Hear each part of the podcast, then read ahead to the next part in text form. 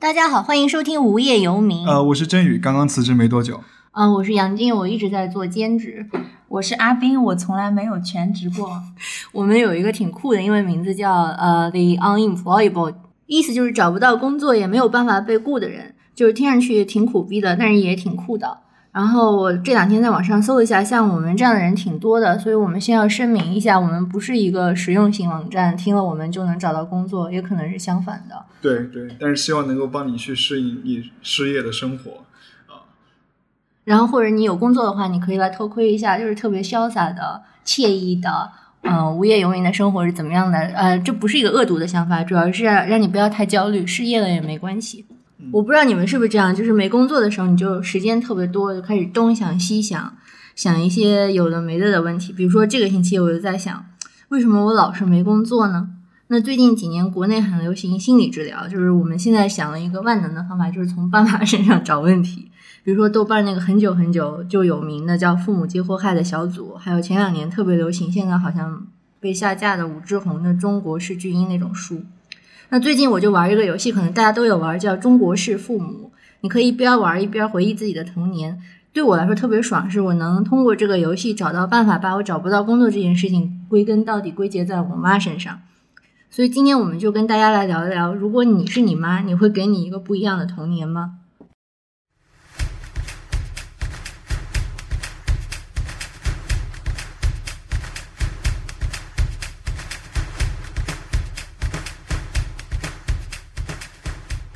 刚才听到的音乐就来自最近 Steam 平台上大热的国产养成类游戏《中国式家长》，所以可能杨静满脑子想的都是父母。他刚刚也说成了《中国式父母》这个游戏一上市呢，就引起了轰动，曾一度登上了 Steam 平台全球热销榜的第二名。看似轻松的玩游戏呢，却暗含隐喻，被玩家们评论是玩过的最扎心的现实主义题材的游戏。好了，那我也没有玩过这个游戏，我知道的只有这些。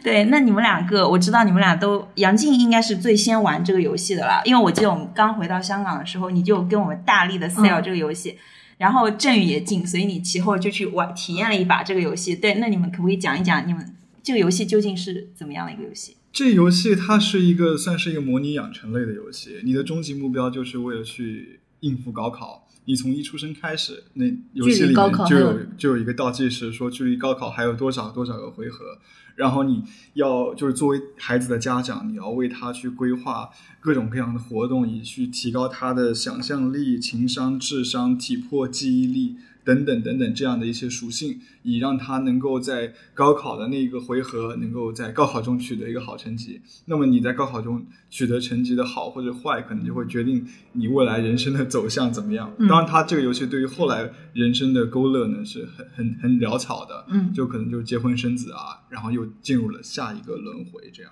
就一出生的时候，距离高考还有多少个回合吗？就几百个回合吧。没有几百个，但是就是在游戏画面左边对对对，有一个，但是我具体的我其实记不清了。那那整个你从他最刚出生到到高考要大概玩多久？你觉得？其实你玩的快的话，三个小时，三四个小时差不多，三四个小时可以就可以玩 玩完一周目这样。很很轻量级的一个游戏。对对对。但是它让你上瘾，是你后来会发现那个轮回是很重要的，因为你每次生个小孩儿，嗯，都会有一些。遗传属性，比如说你这辈子体育特别牛逼，那你下次你的孩子生出来体魄就会一开始就比较强。然后如果你还就是能够娶到一个老婆，因为有的时候你娶不到一个老婆，你老婆又有些地方比较牛逼，也可以遗传给你的孩子。所以它是那种累积式的，就是这一代不行，下代再来，慢慢慢慢，你们祖上总能冒点青烟，是这样子。那它就是可以这样一代一代一直玩下去的一个游戏，是吗？对，它就是不断的一个轮回的感觉一样，就是这一代到了下一代，但是它那个属性加成好像并不是特别高。我我为什么我体验还蛮高？因为我玩了十三代哦，然后 十三代啊，OK，而且我只玩了两代。他不是可以起名字吗？我就想了一个方法，可以记住自己玩了多少代。就第一代就叫一一，第二代叫二狗，第三代叫三毛。然后我看一下，我上个叫十三妹，所以就是十三代。然后它，但他有点烦，就是我第一次不知道为什么我想走艺术道路，因为艺术道路好像就是想象力跟记忆力。然后这两个我都练挺强的，嗯，但是就很苦逼，因为一开始就是一个没有任何家庭背景的人，最后就变成一个什么漫画师还是什么。嗯，但第二代我一开始这两个加成就很高，而且他又每回合加成，嗯，然后第二代就很容易就上去了，但基本上要变成一个家庭的诅咒，因为你就这两个特别强，然后我想变成一个体育特招生，不对，就是什么国家运动员就很难，因为我家就是缺这个能力。嗯，所以你是每一代你给他们设计的人生都是就是很不一样的吗？就希望他们怎么样吗？我本来是这样想，但这个游戏有一个挺，我觉得还挺现实的地方，就是你特别容易受家长的不切实际的影响，就是他每、嗯每段时间都会有个家长有个愿望然后你如果达成他的愿望，会增加悟性什么的。但我觉得其实你不达成，应该也不会怎么样，他不会减分。是但我觉得我当时自己也挺贱的，就特别想达成。就很想去取悦你的爸妈，然后他们不同阶段那个愿望都是很奇葩的，就是你上学上的好好的，他说希望你能变成马云，然 后你就要去学一个叫什么说服力的书，然后那个点哦数又特别高，就需要你的各种什么都是九百九十九点，你要积攒很久才能达到九百九十九点。就激发了你的这个战斗欲。对，然后过一会儿你爸妈又说希望你能修电脑，对，他们的想法可能很千奇百怪，嗯，就一一会儿是往这个方向去希望你，一会儿往那个方向去希望你。如果你是一直跟着他们的那个期望走，你就是想获得更高的那个悟性点的话呢，你很可能就会把你的人生方向就走偏了。嗯，像我开始的时候，本来我我我在玩的那个人物的智商和情商都挺高的，因为你要在里面去完成正统任务，完成正统任务的话呢，你你这两个属性就是学习什么，尤其学理科，学生学霸的话，你这两个属性都要蛮高的，所以我在那个就是学霸这个属性，还有一个什么属性是它的主线的这个其实各自都有各自影响。你比如说，他有智商、情商，智商可能偏重一些理科的项目对，，情商文科，文科的项目情商就高一点，还有体魄啊啊，还有一些记忆力和和想象力嗯啊，然后还有还有一些属性是面子什么的啊，还有一些悟性，悟性是学习新的技能、打开新的课程这样的一些属性，这样它的属性点是挺挺挺多的里面。然后呢，对，他就说希望我能够成为这个什么学习油画，成为一个艺术方面的呃这个学生啊，然后我就往那个方向 往那个方向去走，结果走走走走走走走之后，我的智商 和情商就就变很低了。但但是你可以 say no 吗？就是他你虽然可以的是可以的，可以的你可以不按你可以不按他的那个呃要求来去做的，这样对，只是你就不能够得到那个奖励的加成了。有没有试过，就是说家长提的一些愿望，然后你没有满足，你坚持自己的愿望可以的愿望去打这个游戏？对，就像我一开始就是说，我他有这个你学油画的这个愿望，他也有你考上重点中学的愿望，这样。但我去花了很多时间去弄那个学油画的时候，其实我的智商和情商就不足以考上这个重点中学，所以就没有完成他们的期望，这样。但也没关系。对，也没关系，只是得不到那个奖励而已，这样。嗯对，哦，另外就是你还可以谈恋爱，到上初中以后好像，对对。然后你的哪哪方面的属高中性比较高好像是？，高中初中初中就可以了吗？你是初中还是高中啊？现实生活中。高中高中。哦，OK，那可能你是 你是在讲你自己，呃，然后，但你就是它里面有五个还是六个不同的女生，就是她们也会根据你的属性才会喜欢你。比如说，他家里特别有钱的，就只喜欢有钱的，但是都是同样的属性。就是游戏设计师没有想到过对异性相吸恋爱那个项目，我觉得里面可能是一个很次要的部分。嗯，而且他们的女生是很刻板，非常刻板，非常机械化的。譬如说，有个学霸女生，就是你学习成绩好，她就她才愿意跟你讲话。但但你讲话也是那种很机械、很蠢，嗯，而且充满了重复的对话，其实挺无聊的。它的那个功能主要是结婚，就是你你如果之前跟他友好度很高，你就跟他结婚，这样你又给你儿子，而且你每次生的都是儿子，你又给你儿子的那个什么加成的属性为为又更多。什么每次生的都是儿子？呃，他们可能一开始因为独立游戏是这样设计的，我看 Steam 上面他们还是挺认真回复用户的反馈，说他们以后可能都会加进去，现在应该钱也多了。哦嗯。嗯，对，然后生下来后代才可以继续这个游戏，是不是这个意思？反正就是你如果愿意玩，你就可以子子孙孙无穷尽也。那会不会你就是也娶不到老婆，会的孤独终老也会？呃，它有一个相亲的环节，就是你可以有三个选项，一般有一个就是你中学里跟你关系最好的那个女生，剩下两个应该是系统 random 给你配的。嗯然后他配的时候还挺挺，就是他特别信奉原生家庭这件事情。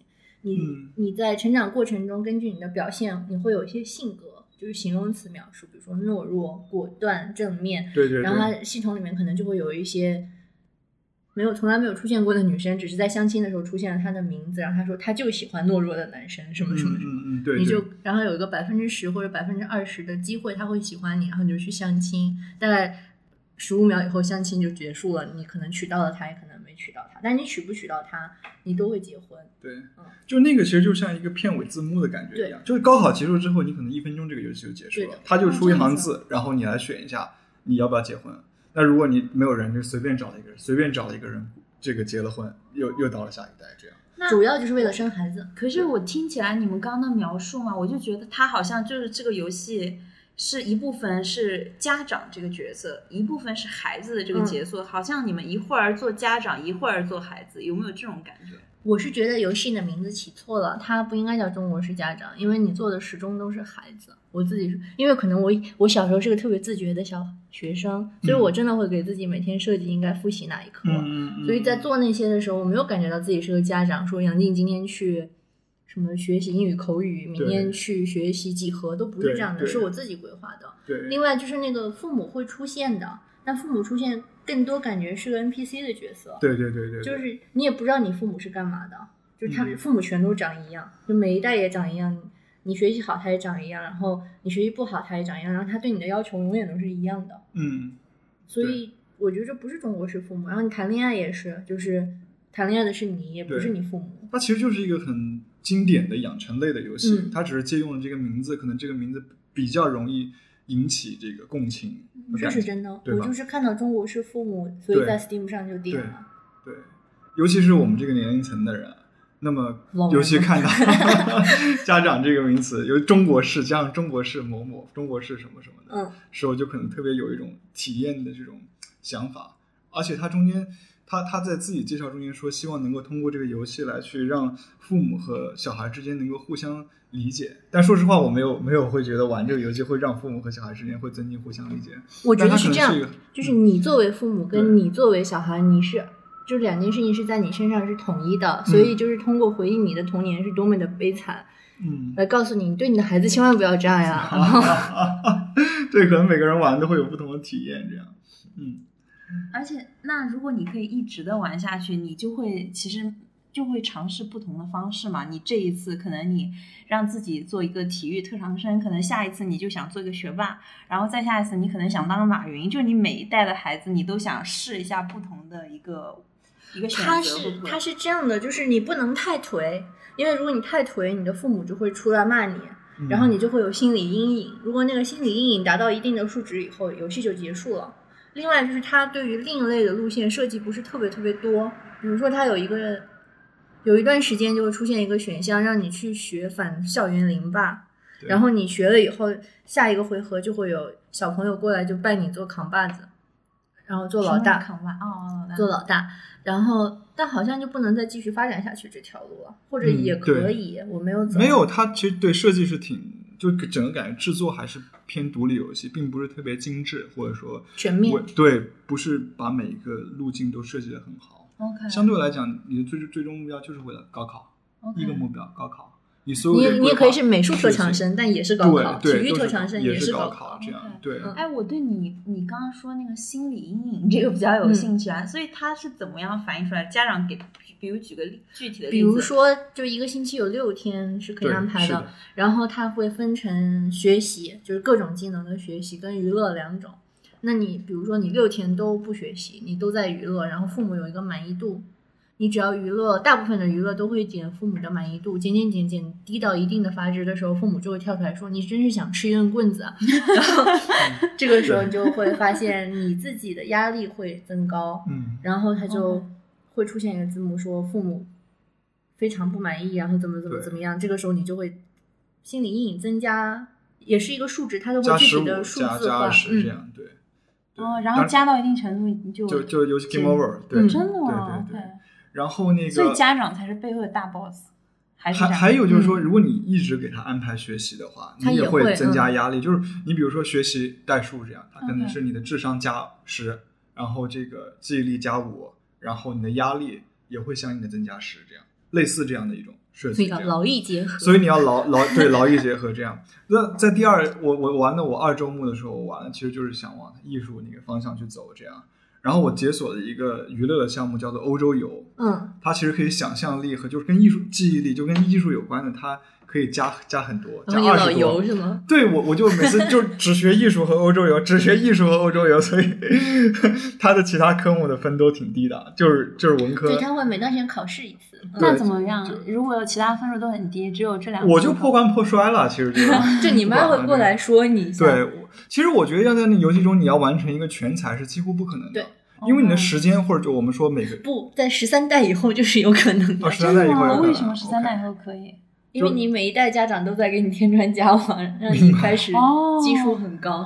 嗯嗯嗯。但是你因为你你安排的那个，你每每一个回合你只能安排六个活动活动，嗯，对，然后要考虑到这些压力什么，你只能往他给他选一个方向，要么成为学霸，要么成为艺术生，要么成为运动健将，基本上也就这几条路径这样。OK。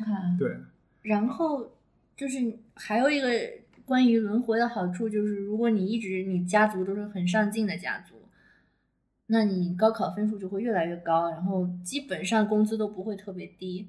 然后你这一代赚到的工资，到了下一代，就是你变成爸妈，你在玩下一周末的时候，就变成了孩子的零花钱。一开始孩子零花钱是二十块钱，嗯，我玩到十代的时候，孩子的零花钱是二百块钱一周，嗯，那我就可以就是因为你的家族财富的增加了，是不是？就是因为你爸找到了一个好工作。哦，OK，这这些蛮 这些细节还蛮真实的，从某个角度来讲，我觉得他们做的挺用心的，就是以独立游戏来讲。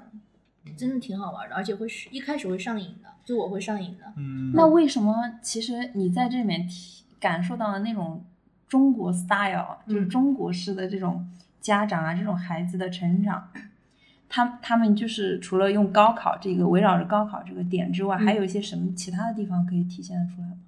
面子，但他面子是一个调侃，就是每过一段时间。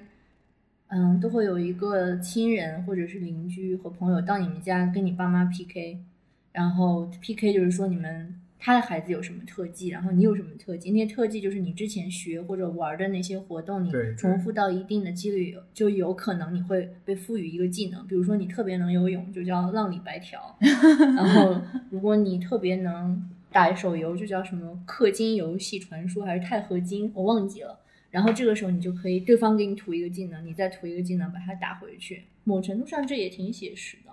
嗯嗯，是是是。还有就是那个压岁钱的时候，你要保持到半推半就，你要把把握到。怎么把握这个？就他有两个手不要点击游戏推来推去这样，然后就是你你别人就说哎给你压岁钱，他家长这边说哎不要不要不要，然后他们又说更方哎还是收下吧，还是要把你说哎呀真的不好意思这样，你要把握到一个区间就是。正好在那种半推半就中间的感觉，你才能拿到这个钱。不然你妈就说这孩子，然后就把钱收走了。对，你就没有压岁钱。就是可能这是一些小小的一些地方，可能比较有所谓的中国特色。嗯嗯。还有就是那个结局的时候，他会说你考上了哪个大学？我觉得那块特别好玩。就是嗯，我不知道它是不是有个数据库，里面有多少中国大学。反正我玩了十三代。嗯。我玩了可能二十多代，我高考全都 fail 了，都都都没过这样的，全是家里蹲大学。你玩了几代吗？我就玩了两代。OK，哦，我就玩过大概二十多个不同的大学，而且有些大学是我没听说过的。哦，嗯，我估计是假的，或者也有可能是真的。然后他还会，就是他特别贱，这个游戏就会跟你说你的同学，然后这个时候你发现你的同学全都是牛逼的人，就是你的同学叫什么东哥。后来变成了中国最大的，其实就是京东的管家，但是还是不知其美什么的。然后有什么你的朋友富二代聪哥，然后 就王思聪又怎么怎么怎么怎么样。那实际上也就是马云、王思聪、刘强东这三个梗，好像还有老罗。老罗老罗也有，没有发现有有很多梗在里面。嗯，就你玩着玩着这些才会出来，对吧？对，就是。你幸不幸福也取决于别人失不失败嘛，所以你看一下，别人还都这个游戏挺坏的，抓人的一个游戏。然后它的游戏性本身，你们觉得怎么样嘛？就是你们就当然我知道大家很听到这个名字就会想去玩，但事实上你会不会因为真的我觉得它很好玩，然后就嗯会想玩这个游戏？我个人就觉得还好，当然对独立游戏可能预期没有那么的高，嗯啊，但是呢，就是坦率讲，我觉得它各方面制作啊设计还是比较。粗糙一点的，玩这个游戏的时候，我其实想到比较多的是我以前初中时候玩的那个《武林群侠传》，嗯啊，很像，是很像的。对，然后他那个目标其实是你成为但是它结局挺多的，你要不要成为武林八武林盟主或者这种很厉害的武林角色，也有很多其他的可能性。谈恋爱。对对对对对，然后它的里面，呃，当然有一个不，你要会去到不同的地方、不同的城市这一个属性，还有一个就是说，它里面的小游戏，呃，做的是挺精致的。因为养成你要通过小游戏来获得相应的。你说是《武林群侠传》？武林群侠传对。但是这个中国式家长里面小游戏呢，其实相对来说比较单一的。哦，对，还有一个选选班长的。哦，对对对对，是，呃，选班长其实就是一个像一个文字互动的感觉，这样。它其实最主要的小游戏就是挖挖脑洞，这样。对。就就有有点像扫雷的感觉。扫雷连连看之类的。对，扫雷连连看之类，就是你按一下旁边啪出来那些东西，你按到哪一个颜色的东西，同色系的就会对对，就相应的，比如说体魄对应的是蓝色。你记得好清楚。然后那个绿色是智商，智商对应是绿色。嗯。对，就类类似这样，你点到哪个，你就可以获得相应的。那个数值，嗯嗯，它主要的数值也是靠，呃，一个是靠学习不同的技能，一个就是靠开脑洞来获取。嗯，我是觉得这个游戏还挺好玩的，就是可玩性上，可能有有一部分原因是我电脑很差，就这种游戏跑起来很快，然后电脑也不会发热。然后《武林群侠传》，我觉得相比没有这个游戏好玩的原因是，嗯，《武林群侠传》也不是很精致，它是一个想法非常非常非常好的游戏。但它有很多设计挺让人不想玩的，就比如说打架，就战斗系统什么的，你记不记得？你打的时候很难打赢，一开始你都挺弱的。嗯嗯嗯嗯。然后整个地图也比较，就它制作的那个年代来讲，它的技术已经比较旧了。嗯嗯，中国式家长还是父母 家长的的好处就是它是它其实是个小游戏。嗯。但它有一点很烦。我估计它以后会就是技术升级会改进的一点，就是你在重复的时候，嗯，有很多过场性的东西会再来一遍，特别耽误时间。对对对，所以这也是让我消磨我重复打的这个积极性的，因为我觉得 OK，我大概知道玩完一周目之后，玩完两周目我大概知道，因为第一周目的时候我是基本上一事无成，第二周末我成为了一个艺术的方面的特长生，这样，那第三周末我我就知道他那个套路是很明显的。周末周末就打了一遍又一遍，多少遍？嗯，对对对对对，就你玩完，比如高考完，这就是一周末。就是它是精致的说法。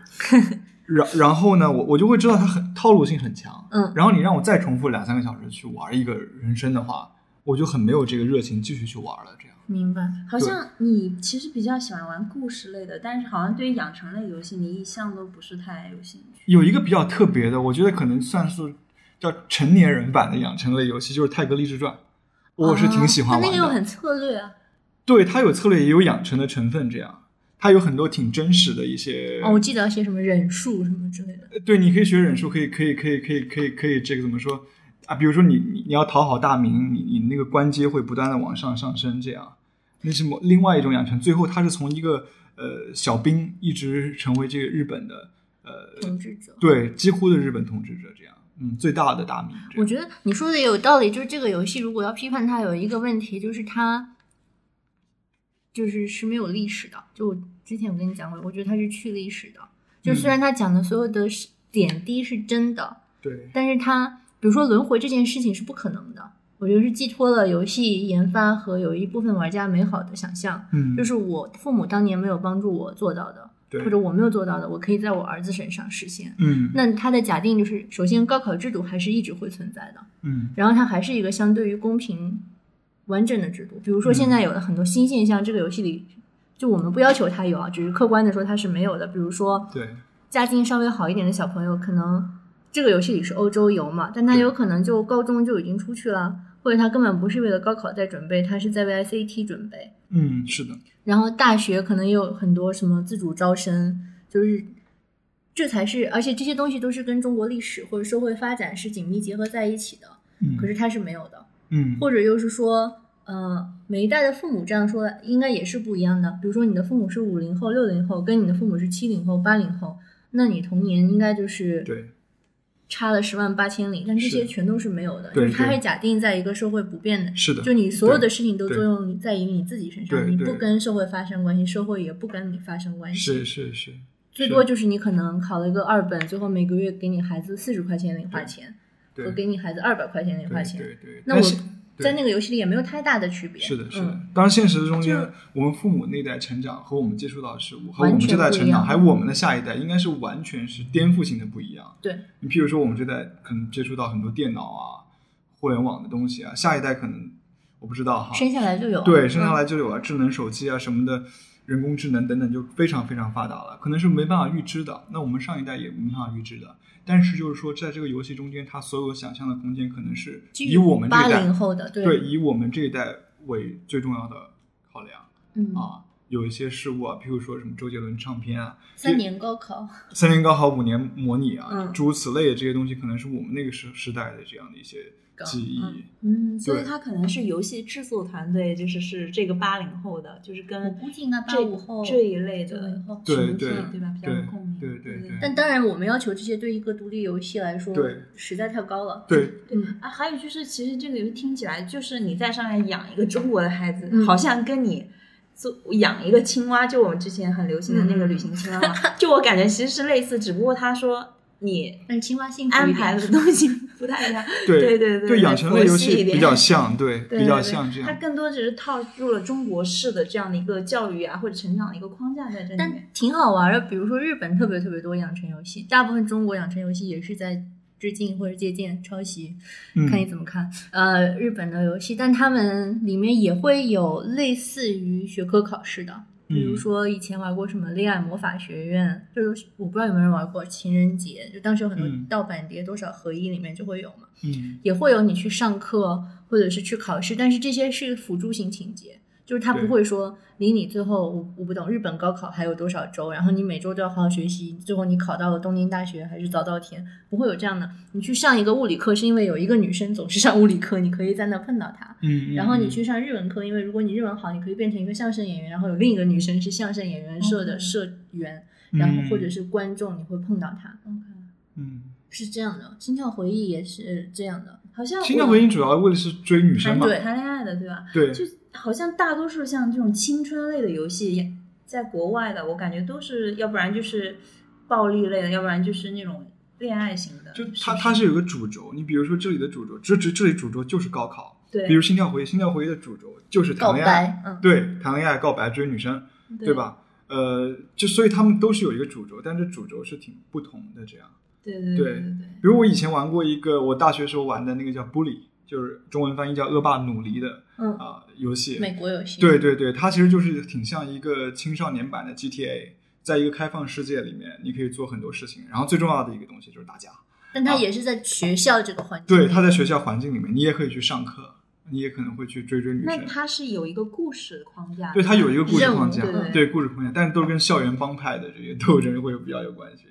然后在在在那个里面呢，你你的课呢就是一个非常辅助性的环节，嗯，非常辅助性的，并不是重要的。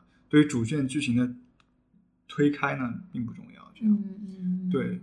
然后还有像美国的那个成长类的，算是《Life is Strange》啊，《奇异人生》，那可能就是更是故事主导，它那可能就更像一个小说。对，你看情节更。它也是爱情同性爱情主导的。嗯，对对对对对，那就是一个故事情节主导，更像一个电影一样。它没有那么多属性，嗯，对它，但它讲的同样也是一个成长的故事，这样，嗯嗯嗯嗯我觉得中国写实性的游戏这些年陆陆续续有很多，也挺好玩的。讲到中学这部分，基本上高考是很重要的，这也其实挺写实的，是是，嗯，咱们都经历过高考，对，之前就有二零一五年的那个叫《高考恋爱一百天》，它嗯定义是恋爱养成游戏，但它那个恋爱养成的前缀是高考。就是在高考下的恋爱，然后争分夺秒的爱到最后，还要躲避父母、老师，然后还要就他要跟他的那个初恋要隐藏自己是情侣，然后还要一路 奋斗到高考，最后的结局也是有那个大学的结，就是一个结局有两部分，大学的部分和和女朋友的感情的部分。我觉得这个也挺写实，对，这挺写实，确实是如此。对，就是好像高考跟恋爱。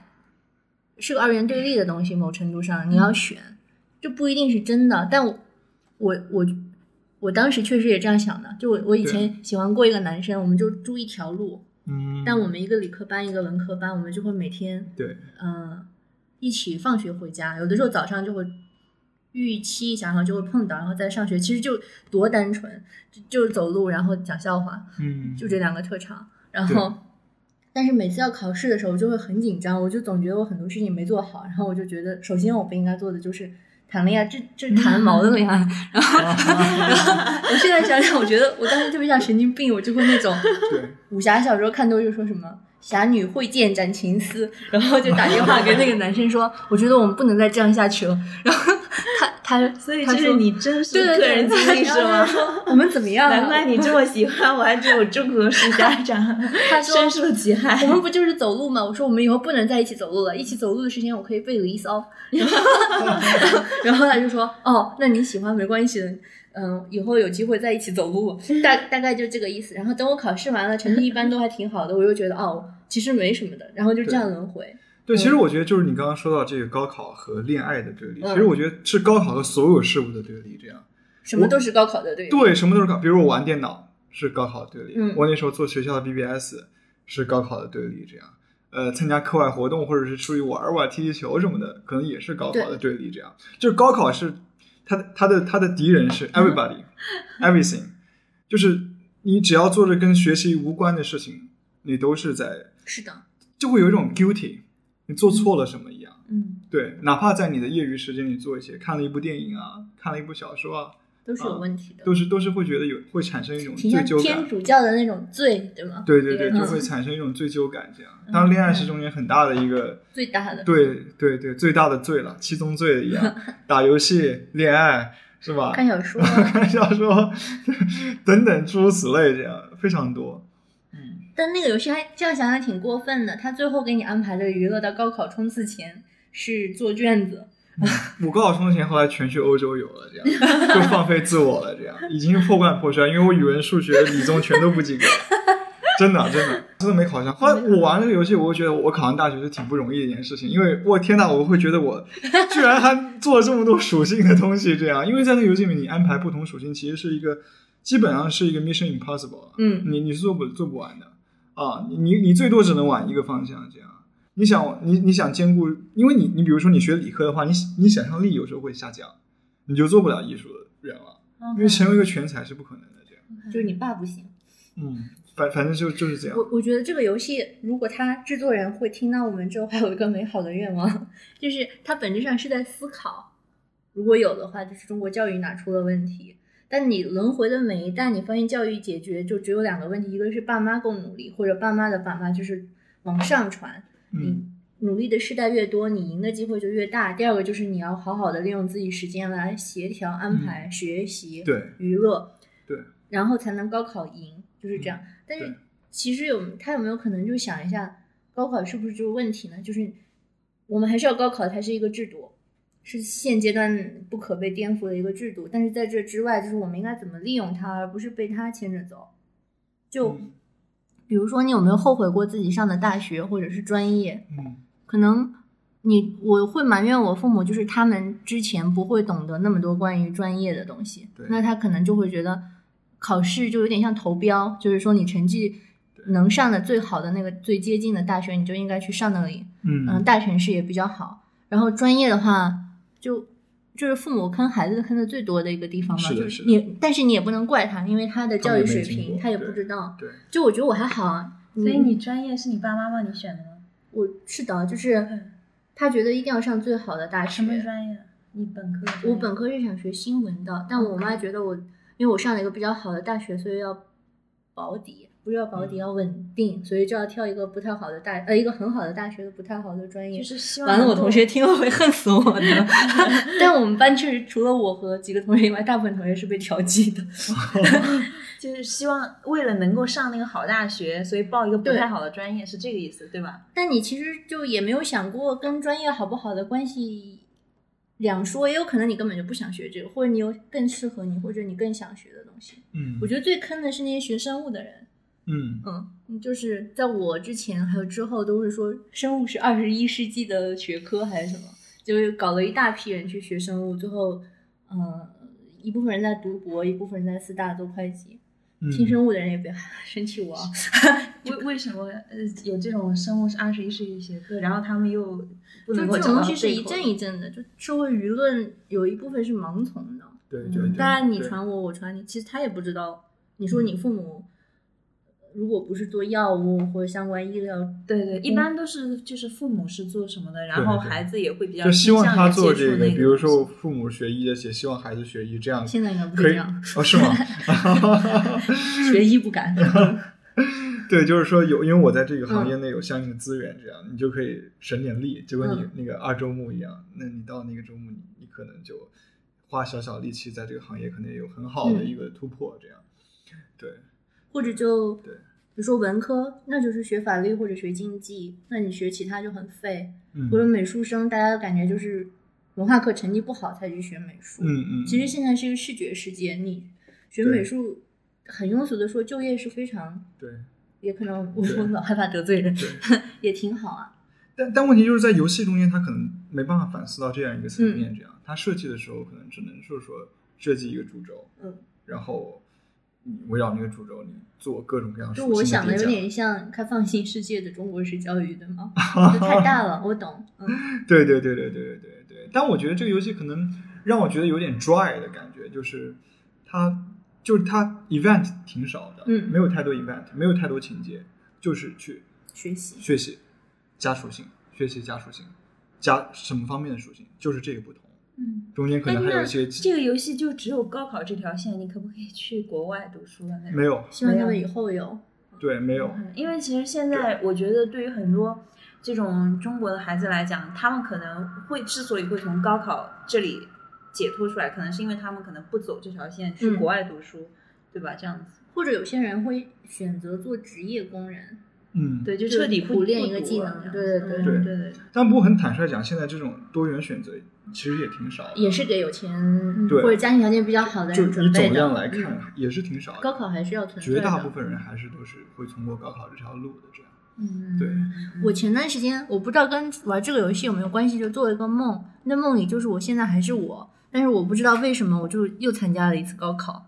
然后我做梦的时候，我已经参加完高考了。然后别人跟我说：“你报什么志愿？”这个时候我才想起来，我高考过了，赶快去报个志愿。然后去看一下自己的分数，就比我真实高考低了一百分。然后又看一下自己能报的志愿，但那梦里就特别坦然。然后因为我一直特别想学外语，嗯，但当时我真实高考的时候，我妈说外语就是一个工具，等你长大以后全都是翻译软件了，不需要你一个真人去学外语，而且你什么时候都可以学外语。然后某程度上是对的，但我真的特，而且不是外语是英语，我特别喜欢学英语。然后我在梦里就选了一个英语的专业，然后又醒了，醒了以后就觉得很多事情就是心结一下解开了，就是老是为一件很外在别人强加给你的这种东西去奋斗的话，奋斗过程又比较枯燥，你其实很难高兴。嗯，对，就是因为你永远做不了你想做的事情。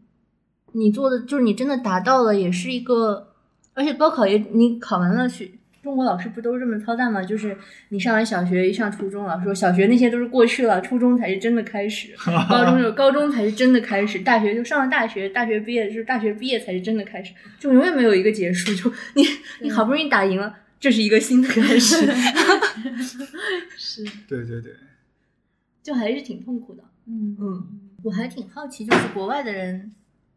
的相似经历是怎么样的？就我之前在就在德国读书的时候呢，有一个有好几个人都是东欧国家的，他们我忘了为什么有一天问我说：“听说你们上小学跟中学的时候是全天上课的？”我说：“嗯，也没有，晚上六七点，因为我在新疆嘛，我们会玩两个小时。”我说：“晚上六七点也就回家了。”他说：“那不就是全天上课吗？”还有现在还有各种晚自习，就我以为全天上课是什么衡水中学那种像军事化，你从早上起来到晚上睡觉都在学习。后来我才知道。他们都他妈只上半天课，是嗯，香港的小孩子其实也是下午很早三四点钟就，高中就不知道是不是这样，就中中中中六中三到中六就不知道是。所以国外的他们很多大部分他们也就不是说全天上课的吗？我觉得他们的选择可能更多元，这样就是参加高考上大学可能并不是唯一的出路，那么可能就是选。做技术工人，对，他就可以沿技术工人走技术线。啊，德国肯定是这样的。对，你就可以做的也挺好的，完全不逊色于这些你要去上大学。上大学可能去做更多 research 的工作，或者你什么时候想上大学都可以上大学。这样子。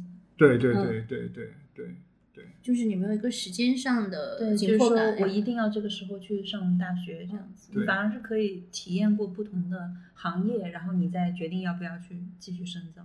对。但玩这个游戏，我感叹反而是这是一个最近出的游戏，你就觉得好像高考也也没什么变化，还在三年高考五年模拟吗？还在黄冈密卷吗？还在天天学习吗？因为你看正面报道也挺多，就是北京的那些牛逼中学学生都老师都是名校，就是什么藤校毕业的，回去都在搞科研了。嗯，所以他们的不幸的同胞还在三年高考五年模拟。我觉得这可能一方面是作者自己的记忆这样，另外一方面可能中国是一个各个地方的发展是非常非常不平均的呃状态，可能在一些很好的中学现在已经有呃。教育改革已经走得非常前了，或者有更多更多的更丰富的活动啊，或者是其他的 event 去发展其他方面的能力。但是可能在大部分的吧，二线或者三线城市，这个状况，我想可能还是挺挺多的，挺普遍。但是我自己想象，其实像无论是它多好一个学校，它在中国的那种大环境下，然后你它即使用其他的活动或者其他的选择来替代了高考这个选择的话。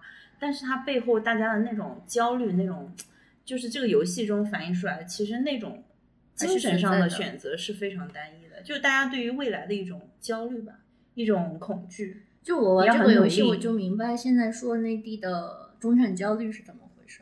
嗯，就是你看这个游戏折射出的就是我要更努力，我的孩子才更有希望嘛。对，其实我就一直感受到的就是我，我就觉得。我们周围的人也好，或者说我们自己也好，就是常常就会就很紧张啊。这段时间我没有在努力，我没有在学很多东西，我就会很紧张、很担心。就我觉得这种焦虑是很单一的，你很难去真正的去享受你自己的生活。而且我不是有朋友是心理医生嘛？他跟我说很多三十岁、二十多岁的病人，但是中国病人去看他，就讲自己不努力的时候。他的衡量就是，我特别希望我能像高三的时候那样，就是觉得高三是人生最努力的时候，然后那是一个应试有答案的答卷，只要你付出了努力，某程度上你能得到相应的回报。嗯，然后你，而且另外就是在你高三的时候，如果你家长是比较典型的中国家长，你你基本上唯一的功能就是学习，你们家什么都不用你干。对对对对，我觉得这个游戏它野心可能挺大的，就是说他想把从你出生到高考，嗯，它都呈现出来，但是可能每个阶段呈现就很大概，嗯。但是我想，如果就像刚刚你说的一样，他如果以后可以出一个 MOD，嗯，或者资料片，那他就是聚焦在高三这一块，嗯，能够把高三这一块 zoom，那是高考那样一百，对，就是高考 高考这个这个这个阶段中间，你把它放大，其实我觉得这种放大细节其实是更比这种。泛泛而谈是更更更好玩、更有意思的。对，在高三的一年中间，你怎么去应对这一年？那国外的年轻人他们会有这种焦虑感吗？你觉得，就是这种一种社会情绪是是我们这样子的吗？看样本，就是我接触到的德国人和美国人是家庭环境比较好的。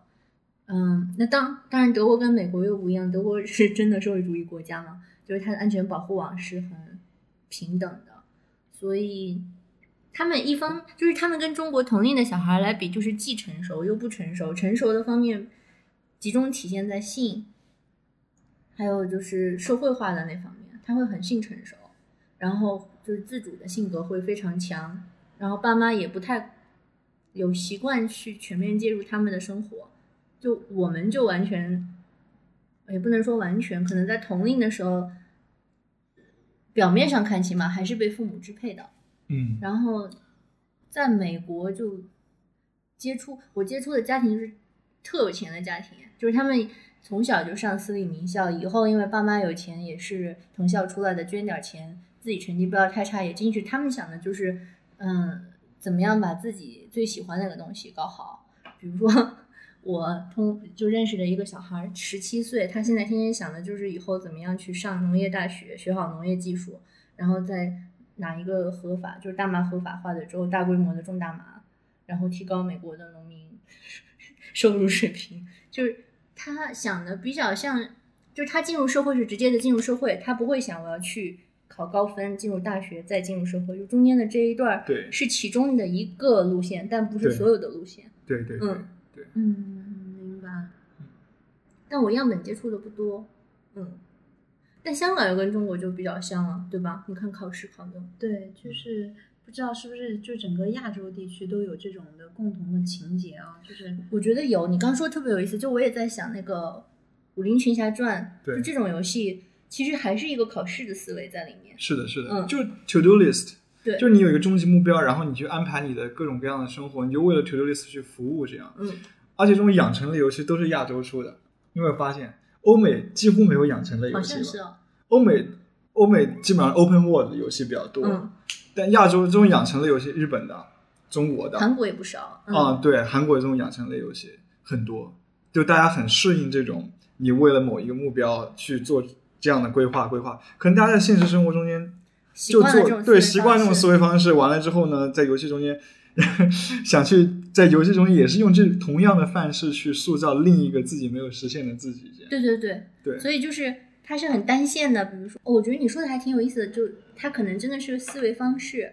以前还有人想做过《红楼梦》，就很早以前有过一个《红楼梦》是色情游戏，我知道你有情色游戏。我没玩过，我知道，嗯对，嗯，但后来就有人想做一个，我不知道是做出来了还是一直宣传，但是没有做。就是大众软件以前的大众软件上登过广告，嗯嗯，但它也是同样的，就是你当然你是贾宝玉了，所以你每天要学琴棋书画，嗯，然后再去不同的地方触发事件，就是把就是一个日式的，但是套上中式的这种学艺、嗯学技能的。对，然后很多游戏思路可能真的是这样的，尤其是在做年轻人的时候。嗯嗯，无论是你在现实生活中还是玩游戏来讲，这可能大家都是类似的一种经历或者思维方式嘛。情怀所谓，就是你要去怎么样去增加技能啊，去向前走啊，就是你为未来而活的感觉吧。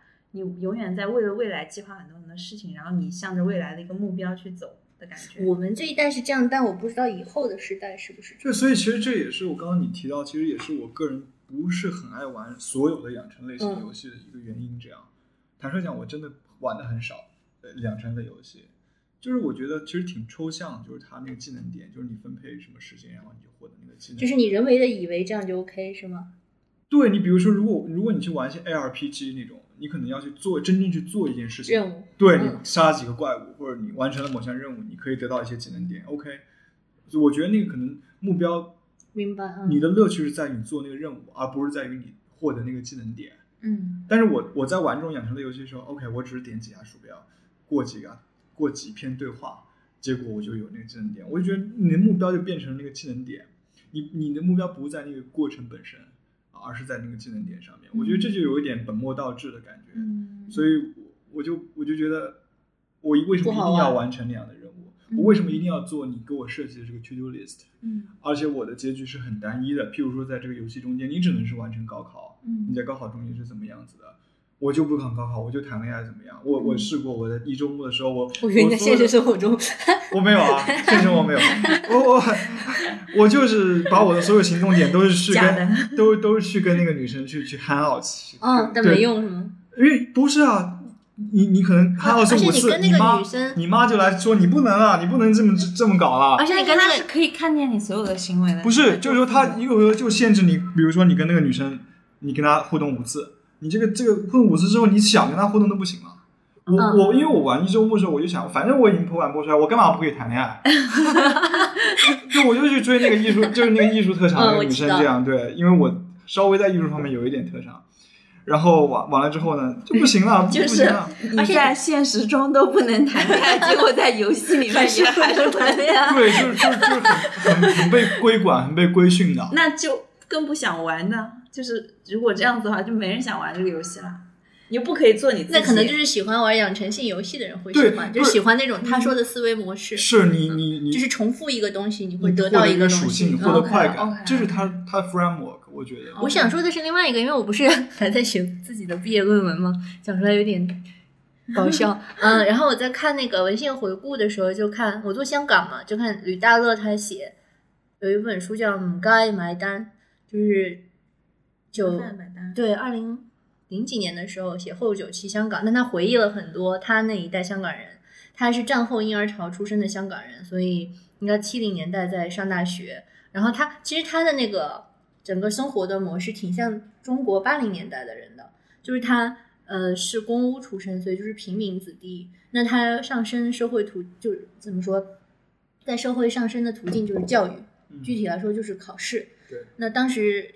嗯，英属香港就是英国人还是给普通华人留了这一条路，而且也是唯一比较可行的路，所以他就抓着这一条路来上。然后他从小的梦想就是上港大，然后他说外国大学也想过，但是想都不敢想，就觉得上了港大以后就可以香港人三部曲，叫什么买房、呃生仔，哎结婚不对，买楼、结婚、生仔，就这三部曲他也实现了。他现在是他之前是港大社会学系教授，现在去教院教育学院。副校长，副校长，就是他确实也都是中产了。后来他的书都是写香港中产的，就是这一步路是 OK 的，是可行的。如果让那个年代的香港人来做一个养成性的游戏，可能就跟中国式高中国式父母家长差不多。但是你看现在，就是香港八零后做的游戏就不是这样了。他们做游戏就是上街打架，然后去就回忆性的游戏，也是他们的情怀。嗯，就是去嗯买六合彩。就是他是很相信意外的，因为社会上升的路径已经是被堵死的。对对。尤其在香港做游戏的这些人，他并不是中产出身的，他可能也是公屋，嗯，或者连公屋都攀不上农屋子弟。那他也就是他要去上学，可能上的也是 Band Three，就是香港最排排下来最差的学校。然后他上的时候，他也不会觉得自己读书会有什么用。嗯。嗯，然后学费又那么那么高，就跟中国这点挺不一样的。香港的学费还是蛮高的。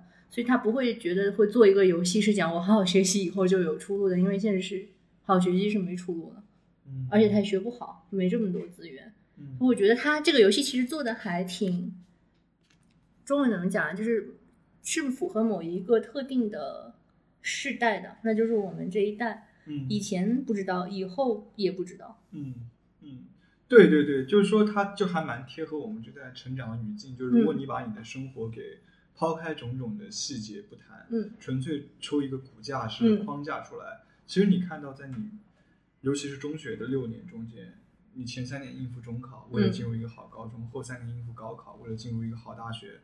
你生活中的主轴，或者你花了除了睡觉，嗯，可能是比学习时间比睡觉还要多。它其实占据的是你生活的全部了，嗯，就是那些课程，你的晚自习，你做的习题，你做的模拟考试，它就是。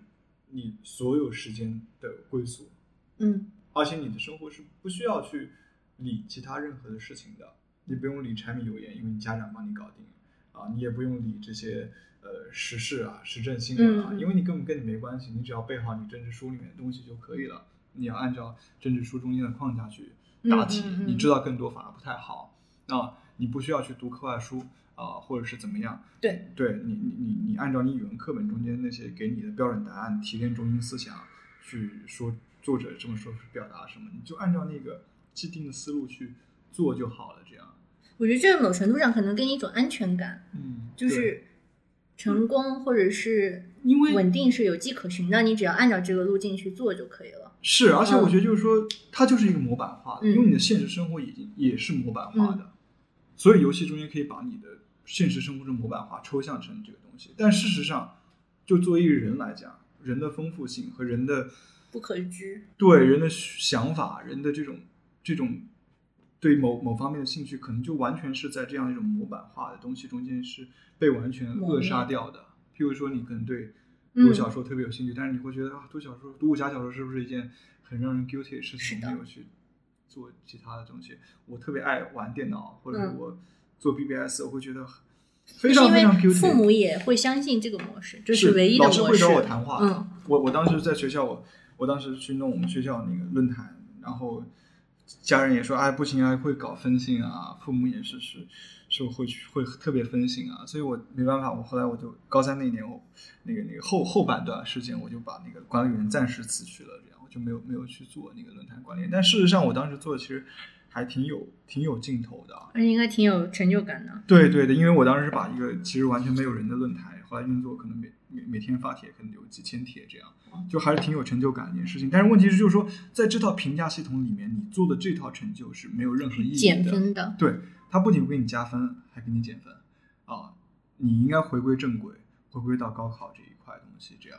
但是这个游戏有意思的是，我觉得作者其实也有怀疑，就是在结局的部分。就你，但是我没有认真学习，考上清北，十三代家里都没有出一个清华北大，然后但是还是考上过不错的大学，结果我就变成了一个作家还是画家，我忘了。但是到下一代的时候，发现零用钱还是挺少的，嗯，所以 然后家长还在劝你说以后不要当作家，就是他可能会，当然作家本身是个挺不靠谱的行业了，但我觉得可能作者会对这个也有怀疑，就是你小时候被灌输的这些信仰，当你真的到社会上了，不一定就真的能帮助你做到什么。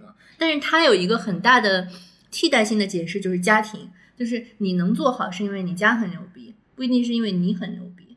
但这个又是矛盾的，就是你家很牛逼，是因为你爸很牛逼，因为你爸高考考得好。其实我觉得他走在这个悖论里面出不来。嗯嗯嗯嗯嗯。但确实是这样。就你说这个，我想起来以前我特爱看武侠小说，爱看的人到最后都会自己写的。嗯。然后那时候网易有一个很早的论坛，有一个叫金庸茶社的地方，就是喜欢看金庸的人都在那边吹水聊天，然后就去。后来他们就开始自己写，写了大家会评。在我上高三的时候，他们发起了一个现在看是行为艺术的东西，就是我们自己写一个小说，里面所有的人物和帮派都是以我们自己为主角的。嗯。然后我当时还写了一点点，然后就被我妈把电脑拿走了，因为这个太 不好好学习了。都高三了，你还在干嘛？结果在我走之后，他们还就是，而且他们不知道我是女的，就还以我写了一个少庄主，我还就是娶了四个老婆。然后在高三考试前，不是学校会放假几天吗？对，我就去我爸办公室，我们家没有打印机，然后我说我想印一些资料，我就去上面看了一眼，发现人不是自恋嘛，有我的故事，然后就把它又没时间看，就赶快打印出来拿回家。嗯嗯。后话就是三五年之后，对，我妈看到了，然后说怪不得你没考上北大。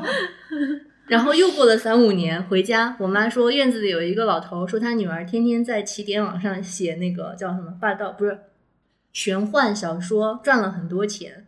然后我妈当时听完，就跟他那个邻居说：“我女儿初中时候就写这些东西，不过我没让她写，说不定现在我们家也挺有钱。”对对对对对，就我觉得这是阶段性的 to do list。但你看，在在你十八岁之前，高考是最重要的，但是十八岁过后，高考 is bullshit。嗯，nothing，什么都不是。你你变钱，社会地位，这些是你这你奋斗的目标。这样，比如说我爸妈，我妈是文革亲历者，她其实特别不爱学习。我妈是体育运动爱好者，她曾经是市区的排球运动员。然后她讲起文革的时候，她觉得特别开心，因为是她小学、初中的那段时间，她不用上学，就因为这个就觉得特别特别开心。但是之后迎接他们的就是改革开放，经济转轨，她在国有企业工作，下岗。然后，那他看到同时，那可能就是高考恢复以后，这批人就应该如果赶上了又考上了，他们就过得不错。就我家有亲戚就是这样，他可能在商业局、外贸厅这样的地方工作，或者自己下海，也也是赶上了。又或者到了，就是跟他同时没下岗的人，或者下岗再就业的人，也可能是文化程度比较高的人。那对他们来说，没文化就是特别恐怖的一件事情。那香港应该也差不多。你想，香港。工业北上以后，这边也就空了。对，所以你做苦力的工作是不会再有上升，你不可能再开个家庭小作坊变成公司了。那你只能去金融公司、银行当小白领打工。那你起码要有一个学历。嗯。所以你想，以前那个成龙的儿子叫什么？房祖名演的那个初恋也差不多，就是很有钱的家，就罗密欧与朱丽叶怀孕了，然后。我我之前还听了个笑话，特别好玩，是美国人笑中国式父母的。嗯，他就是一个漫画，一个中国式老爸，嗯，然后每次都一句话，第一句话说：“你得了甲肝啊。”儿子说：“爸爸，我得了乙肝。”爸爸说：“你得了乙肝，你怎么不得甲肝呢？真给我丢人。”还有一个小孩过生日，说：“今年我五岁了。”爸爸说：“五岁有什么好开心的？我五岁的时候我早就六岁了。”我觉得他们就是逼自己，逼完了以后要逼你，但。他真的觉得是为你好，虽然他不知道这个社会是你的社会是怎么样的。嗯，所以还是可以怪一下爸妈的，长成今天这个样子啊。好，那我们好像没有自己想象的能聊，也就差不多了。在这个宝贵的时刻，我想插播一条广告，就是 因为我们在讲游戏嘛，我本人在策划一个游戏的展览。这个游戏展览名字叫《游戏共生》，就是讲虽然我们小时候过这么艰苦，我们还是有各种方法偷偷的打游戏。所以游戏自古以来就是我们生活的一部分。然后我我我做这个展览主要是做游戏本身，所以请了国内外的一些。呃，艺术家拿游戏做媒体来搞创作，或者就是成熟的商业游戏本身硬件是缺乏的。一个原因是穷，一个原因是因为我老跑来跑去也不稳定，所以非常希望大家能够捐献你不要的主机或者是盗版正版的老游戏。然后，如果你特别宝贝它，你捐完了我展完了也可以还给你。有兴趣的话，请联系我们其中一个找不到工作的戚振宇。好，海根就这样。好，那我今天就到这里。好。拜拜拜拜拜拜。